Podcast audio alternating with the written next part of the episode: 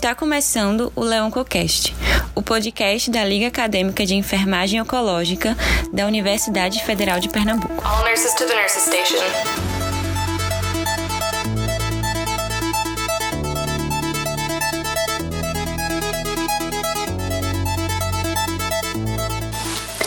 Oi, pessoal! Nós vamos dar início a mais um Leoncocast. Meu nome é Gabriele. E meu nome é Ana. E como tema de hoje, falaremos sobre a situação do câncer no Brasil. Isso mesmo, Gabi. E esse tema é muito importante, pois nem todo mundo sabe, mas o câncer é uma doença responsável por mais de 12% de todas as causas de óbito no mundo. E o que mais nos surpreende é que 7 milhões de pessoas morrem anualmente por essa doença, e as pesquisas mostram que a sua incidência no ano de 2020 alcançou mais de 15 milhões de pessoas, então, para adentrar mais nesse assunto, é importante ressaltar a definição do câncer. Então, o câncer é caracterizado por uma perda do controle da divisão celular e pela sua capacidade de invasão é, em outras estruturas orgânicas. E ele pode ser causado por fatores externos, como o uso de substâncias químicas, a exposição ao sol, ou até por decorrência de alguns vírus. E também por fatores internos, como hormônios, condições imunológicas e mutações genéticas. Mas eu acho importante a gente falar um pouco da história do câncer no Brasil antes de darmos prosseguimento ao assunto, pois a gente sabe que muitos dos reflexos que vemos hoje sobre essa patologia têm raízes que remontam a décadas, não é isso? Com certeza, Ana. E o câncer, ele começou a ter notoriedade no Brasil quando os números na Europa e nos Estados Unidos, eles começaram a ascender. O que levou, em 1920, é, no governo Epitácio Pessoa, a inclusão de propostas para uma política anti-câncer na legislação sanitária brasileira. E, paralelamente a isso, novas tecnologias surgiam no combate às neoplasias, como a eletrocirurgia, que é um termo usado né, é, para procedimentos que usam a eletricidade para causar destruição térmica do tecido, através da desidratação, coagulação ou vaporização. E os outros. É, as outras tecnologias foram o raio-x e o rádio, que impulsionaram as políticas de profilaxia do câncer no Brasil, o que viria a modificar, ainda que de forma lenta, aquele paradigma de incurável que existia na época, né?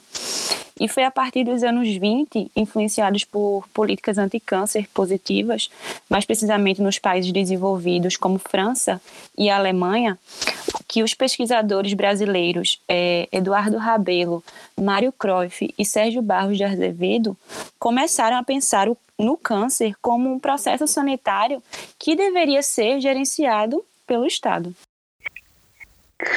Pois é. E nesse interim surgiu o projeto Anticâncer, que ganha caráter nacional em 23 de setembro de 1941, como a criação do Serviço Nacional de Câncer, que é o SNC.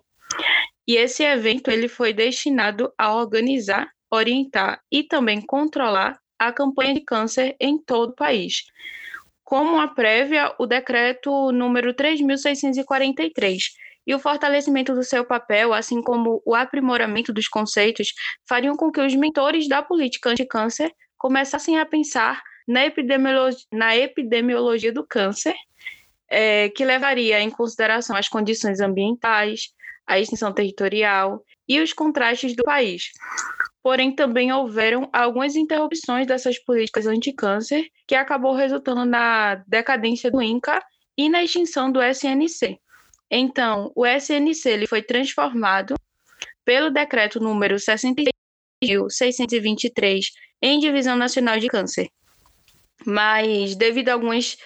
a Constituição de número 1988 que reformulou alguns conceitos da estrutura sanitária brasileira, o INCA, que é o Instituto Nacional de Câncer, atua hoje como um órgão auxiliar do Ministério da Saúde, como um agente diretivo da política nacional no controle do câncer no Brasil.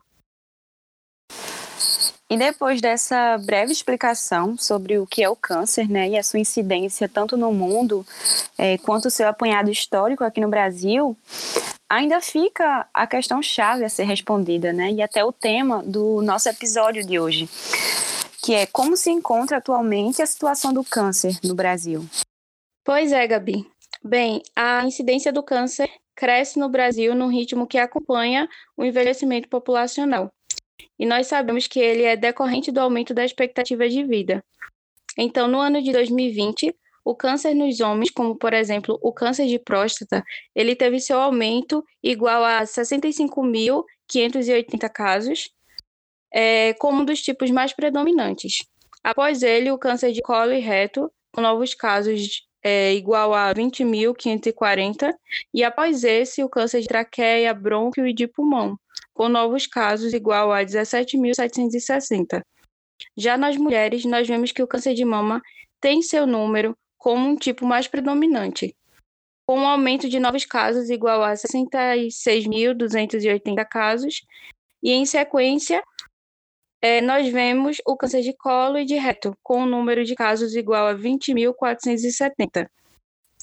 Seguido dele, é, temos o câncer de colo do útero, com a presença de casos de 16.710.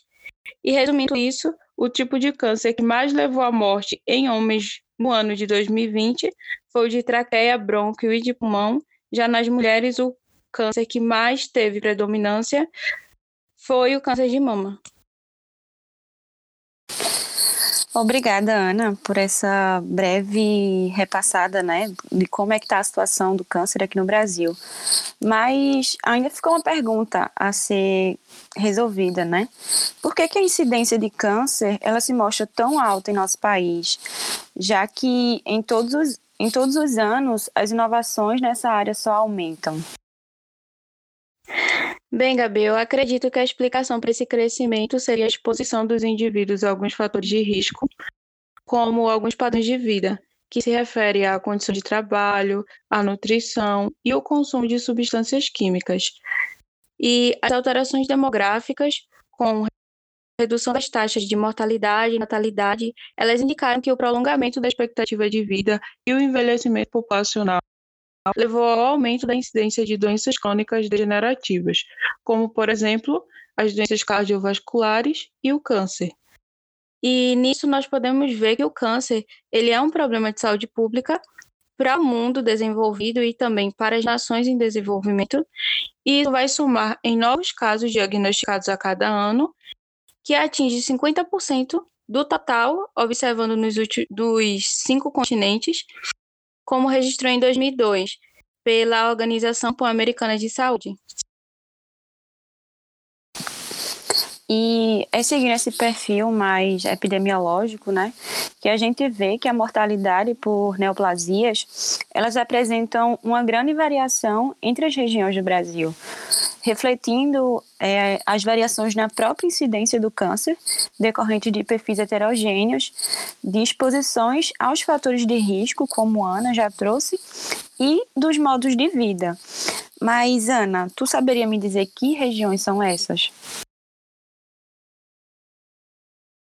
Em geral, essas taxas elas vão ser maiores nos estados da região sul e elas vão ser menores em, em estados da região norte, e elas caracterizam um gradiente regional típico da situação de saúde do Brasil.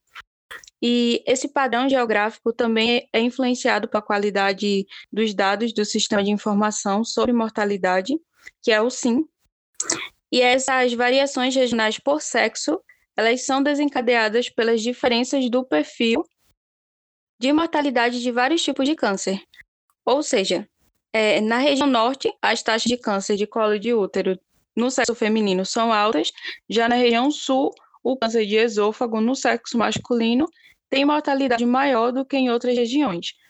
Então, além dessas regiões, sobre a taxa de incidência relacionada às variações regionais e seus fatores de risco, a qualidade de vida e o acesso às informações também são fatores que vão influenciar nas condições de acesso, o uso e o desempenho dos serviços de saúde, e esses são componentes muito importantes que fazem parte da condição de vida da população brasileira. É, anteriormente, Ana, tu abordou em uma das tuas falas que uma das principais causas para o desenvolvimento do câncer seriam justamente os fatores externos, que se apresentam aí na forma de infecções, tabagismo, alimentação e na própria obesidade. Mas eu queria saber como de fato acontece a relação desses fatores de risco, né, desses fatores cancerígenos, com o desenvolvimento das neoplasias. Quando nós olhamos para essas infecções, é, nós podemos perceber que alguns tipos de vírus, bactérias ou parasitas estão associados a infecções crônicas em seu processo de desenvolvimento, elas acabam levando ao câncer. Um exemplo disso seria o papilomavírus humano, que ele é popularmente conhecido como HPV, e eles atribuem quase 100% dos totais de câncer de colo de útero. E eles também são responsáveis por 5,2% do total de casos de câncer no mundo, em ambos os sexos pois nós sabemos que o vírus do HPV ele não desenvolve apenas o câncer de útero. E esse número ele já é bastante alto, mas só no Brasil esse percentual é de 4,1%. Então, fazendo uma comparação de 5,2% em todo o mundo, só no Brasil 4,1% são muitos casos de, de câncer por HPV.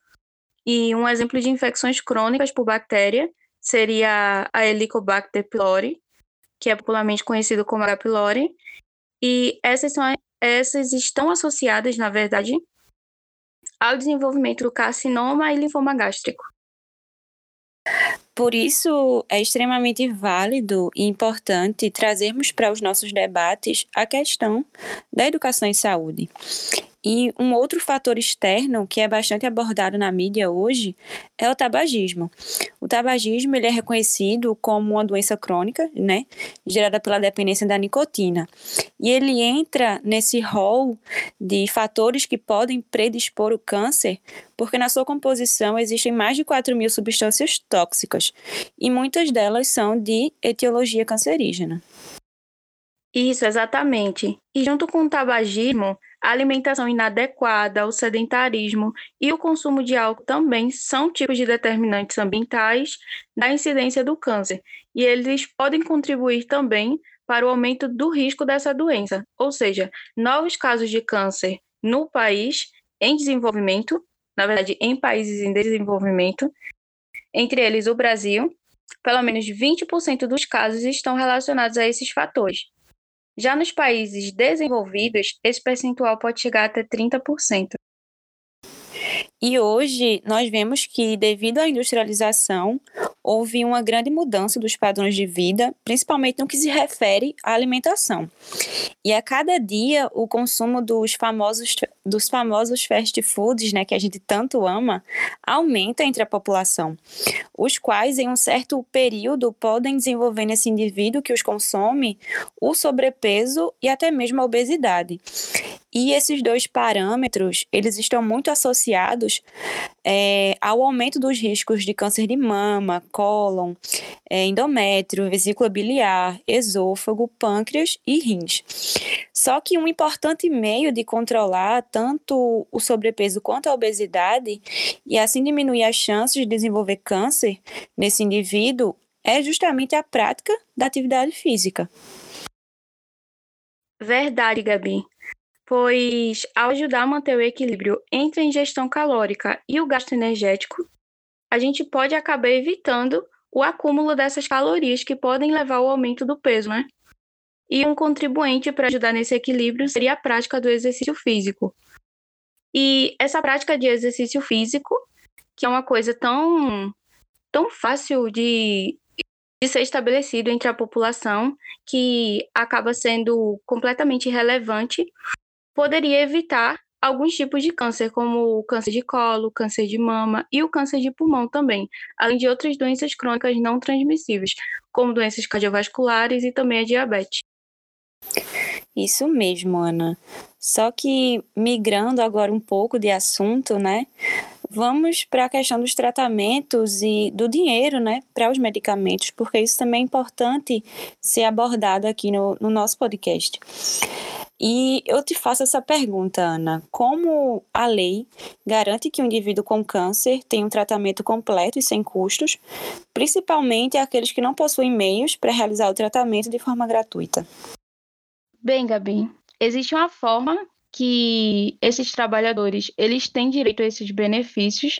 Nem todo mundo sabe, mas aquele que fica doente com câncer, ele tem direito a uma lei federal que determina que esses pacientes com câncer possam realizar o tratamento completo pelo Sistema Único de Saúde. O número dessa lei é de 12.732 e esse meio de tratamento é totalmente gratuito, então eles podem iniciar em 60 dias no máximo após o diagnóstico, e é muito importante ressaltar que a empresa ela não pode impedir que esse funcionário ela peça, ele peça a licença para isso, né? Ou seja, esse paciente ele tem direitos que devem ser esclarecidos e solicitados para que ele possa realizar o seu tratamento. É, existem outros meios também de recursos, como o FGTS para sacar o Fundo de Garantia dos Tempos de Serviço desses trabalhadores que apresentam neoplasia maligna. O auxílio doença também seria outro meio para aqueles que têm capacidade temporária para o trabalho por mais de 15 dias, mas para receber esse auxílio vai ser necessário que ele passe por uma perícia médica do Instituto Nacional do Seguro Social, que é o INSS. E a aposentadoria por invalidez também seria outro método, onde o trabalhador ele entra com um pedido de aposentadoria por invalidez, alegando que precisa de cuidados permanentes. E a reabilitação profissional. Então, Nesse, a Previdência Social oferece às asseguradoras a reeducação ou readaptação profissional, como as próteses, as órteses, a taxa de inscrição para cursos profissionalizantes, instrumentos de trabalho, auxílio transporte e também auxílio alimentação. Isso mesmo, Ana. E é muito importante lembrar que, para esses profissionais que precisam retirar algum membro em consequência do câncer, eles são enquadrados na Lei de Contratação de Pessoas com Deficiência. E no Brasil, a atenção à saúde é de acesso universal. Então, todo cidadão tem direito a atendimento gratuito e o Ministério da Saúde garante esse atendimento de forma integral a qualquer doente com câncer, por meio do Sistema Único de Saúde, que é o nosso SUS. Verdade, Gabi. E através disso nós vimos a importância do SUS, né? Um ponto que deve ser abordado são os estabelecimentos de saúde cadastrados no SUS, pois eles pertencem a um governo municipal, estadual e federal ou de natureza privada. E o papel dessas secretarias no atendimento é de justamente planejar, organizar, controlar e também avaliar o sistema único de saúde do seu território. Então, quando o doente de câncer ele quer ser tratado pelo SUS, ele é recomendado procurar a Secretaria Municipal ou Estadual de Saúde, onde ele reside na sua cidade, e vai ser orientado para ele o estabelecimento de saúde para que ele tenha um melhor acesso e que ele tenha um tratamento para sua doença. E depois de todo esse apanhado histórico, é, da questão da epidemiologia, é, da questão dos fatores de risco que a gente também abordou aqui, a gente é, resolveu trazer um ponto muito importante, que é justamente é, a importância e o olhar da enfermagem na oncologia, já que a nossa liga ela é composta por, por estudantes de enfermagem, né? E a gente sabe que esses profissionais, eles têm uma importância grandiosa, porque além de cuidar da doença em si, eles também têm um envolvimento de grande impacto na vida desses pacientes, fora até mesmo do hospital. E quando a equipe de enfermagem ela fala sobre o seu cotidiano durante os cuidados paliativos, é possível a gente enxergar um mundo de experiências singulares nesses profissionais, que possuem repercussões tanto na sua vida ali no ambiente hospitalar, como na sua vida social. Isso, você falou bem o ponto. E a gente tem que lembrar que os cuidados paliativos ressaltam que o objetivo fundamental da enfermagem é o cuidar. Portanto, eu percebo que independente do desfecho clínico desse paciente, o ser humano ele sempre precisa ser cuidado, e o cuidado para eles é sempre permanente. Isso mesmo. E com isso a gente consegue ver, né, com total clareza que a enfermagem é sim de extrema importância no cuidado dos pacientes oncológicos, já que além de tratar a patologia, como eu falei anteriormente, o profissional de enfermagem, por estar ali praticamente todos os dias e acompanhando esse esse paciente constantemente, ele vai estimular o mesmo a superar os seus desafios, a se adaptar à sua condição e assim direcioná-lo para uma melhor qualidade de vida. E assim, pessoal, nós chegamos ao final desse episódio. E espero que todos vocês que estão escutando e aos que ainda vão escutar, é, que isso tenha surtido efeito é, em vocês, de certa forma, a questão dos fatores de risco, muitos dos quais podem ser evitados, e o, também o papel né, da enfermagem na oncologia e esse olhar que a enfermagem tem para a oncologia. Então, agradeço a todos vocês que estão nos escutando é, e peço que escutem os nossos episódios anteriores e os que nós ainda vamos é, lançar. Então, pessoal, até uma próxima. Pois é, pessoal, eu gostaria de convidar os nossos ligantes, assim como Gabi, e também os nossos ouvintes a acompanharem as nossas postagens mensais do nosso podcast. E vocês podem acompanhar as novidades sobre a nossa liga através do nosso Instagram também, que vocês irão encontrar várias postagens sobre esse mundo da oncologia e um pouco sobre a enfermagem oncológica. Então, eu aguardo vocês mês que vem. Beijos e até qualquer hora. Tchau, gente.